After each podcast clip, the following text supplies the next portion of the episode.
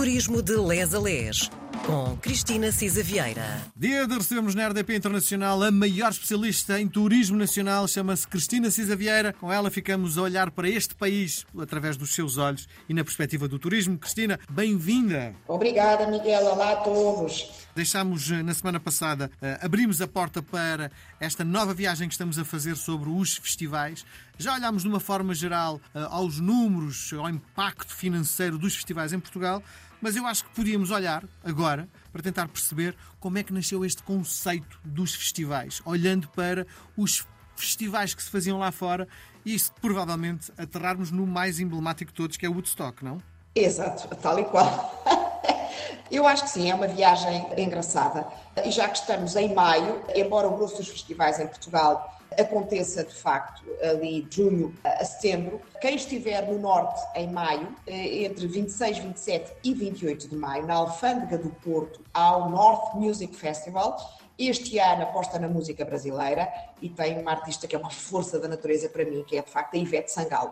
E, e, também tem o Robbie Williams. Portanto, se vocês quiserem na Alfândega do Porto, têm a possibilidade de ter logo um primeiro banho de festival. A Alfândega é muito bonito. Além disso, também tem Chemical Brothers, o Pedro Brunhosa, portanto, há o famoso Robbie Williams. 26, 27 e 28 de maio, 55 euros por dia ou 145 euros o passe para três dias. Os nossos festivais ainda são considerados baratíssimos, tenho Sim. a dizer, Miguel. Sim. Ora bem, começando aí por esta volta no mundo. O primeiro festival assim chamado, registado como tal, realizou-se em 1954 em Rhode Island, em Newport, em Rhode Island, nos Estados Unidos, e é eh, ainda hoje o Festival de Jazz de Newport, emblemática. Reuniu nesse ano 11 mil admiradores do jazz, portanto em 1954, e nessa altura abriu logo com dois nomes de peso, os nossos Louis Armstrong e Ella Fitzgerald. Nos anos 60 os festivais cresceram em número, em afluência, em influência. Em 67, Verão do Amor, o Monterey International Pop Festival celebrou-se uh, de facto com três dias da rumba com a Janis Joplin e o Jimi Hendrix, ou não fosse realmente o Verão do Amor de 67,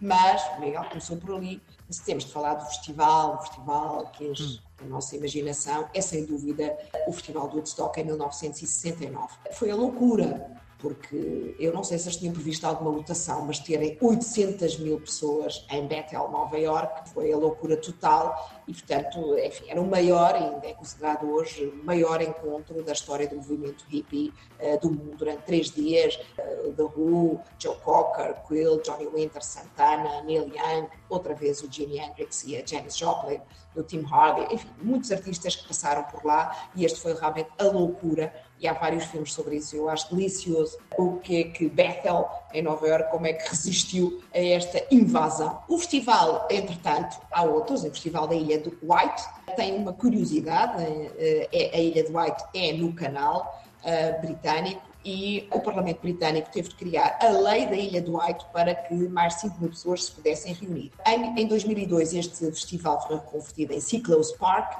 mas recuperou, entretanto, as suas origens. E outro festival conhecidíssimo, muito famoso, uh, hoje tem o nome de Glastonbury. É mesmo, eu já vi várias fotografias, porque um dos meus filhos já lá foi vários anos, é engraçadíssimo. É milhares de pessoas, influenciadores, personalidades do mundo, um estilo bow chic, desfilam pelo festival. É uma marca registrada, Glastonbury, conta com cantores extraordinários, mas também tem atuações de dança, de circo, cabaré uh, e várias outras artes. Artistas que estão realmente no top atuam em Glastonbury, ou estão, alguns, enfim, não atuam, estão mesmo na área VIP a desfrutar do festival. Podem assistir também uh, online. Este nasceu em 1960 e tem sido uh, afirmado como um grande festival ao longo destes anos. Uh, outro festival engraçado é o Coachella, que eh, acontece na Califórnia, não é tão antigo como estes outros, nasceu em 1999. Bilhetes assim que se põem à venda esgotam em minutos, as redes sociais são inundadas de festivaleiros, etc. E depois, enfim, o último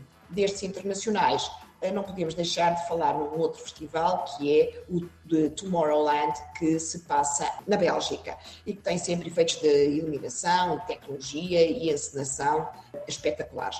Também estas coisas que acontecem e que a pandemia acelerou também estão disponíveis para ser visto online. Mas eu acho que, francamente, quer dizer, eh, um festival tem que ser é claro, vivido. É? Claro, não é? Não a pandemia já lá vai, não é? Exato, não faz muito sentido, enfim, ter. Agora, eh, estes são aqueles, pronto, que são conhecidos de todos: Glastonbury, Woodstock, Coachella uh, Monterey, eu diria eh, que são realmente aqueles, e também o Festival de Jazz de Newport, mas há muito, muito mais e para muitos gostos. E pronto, e como falámos da última vez, Portugal também começou nesta linha dos festivais. O Vilar de Mouros é eh, provavelmente o mais antigo em Portugal, não é? Diga, desculpe. O Vilar de, Vilar de Mouros é provavelmente o mais antigo festival é, em Portugal. De facto, é aquele onde e onde há mais história, não é? É de facto o pioneiro. A primeira edição foi em 1965. É engraçado, foi fundado por um médico, o António Barge, e era, no fundo, ele nasceu, veja lá, para celebrar a música tradicional do Minho e da Galiza. e teve aqui várias turras com o Ancien Regime também, não é? Porque em 65 o, o António Barge convidou logo o José Afonso, o Zeca Afonso, e na altura ele era ex-prisioneiro político e, portanto, eh, houve ali logo uma reinvenção.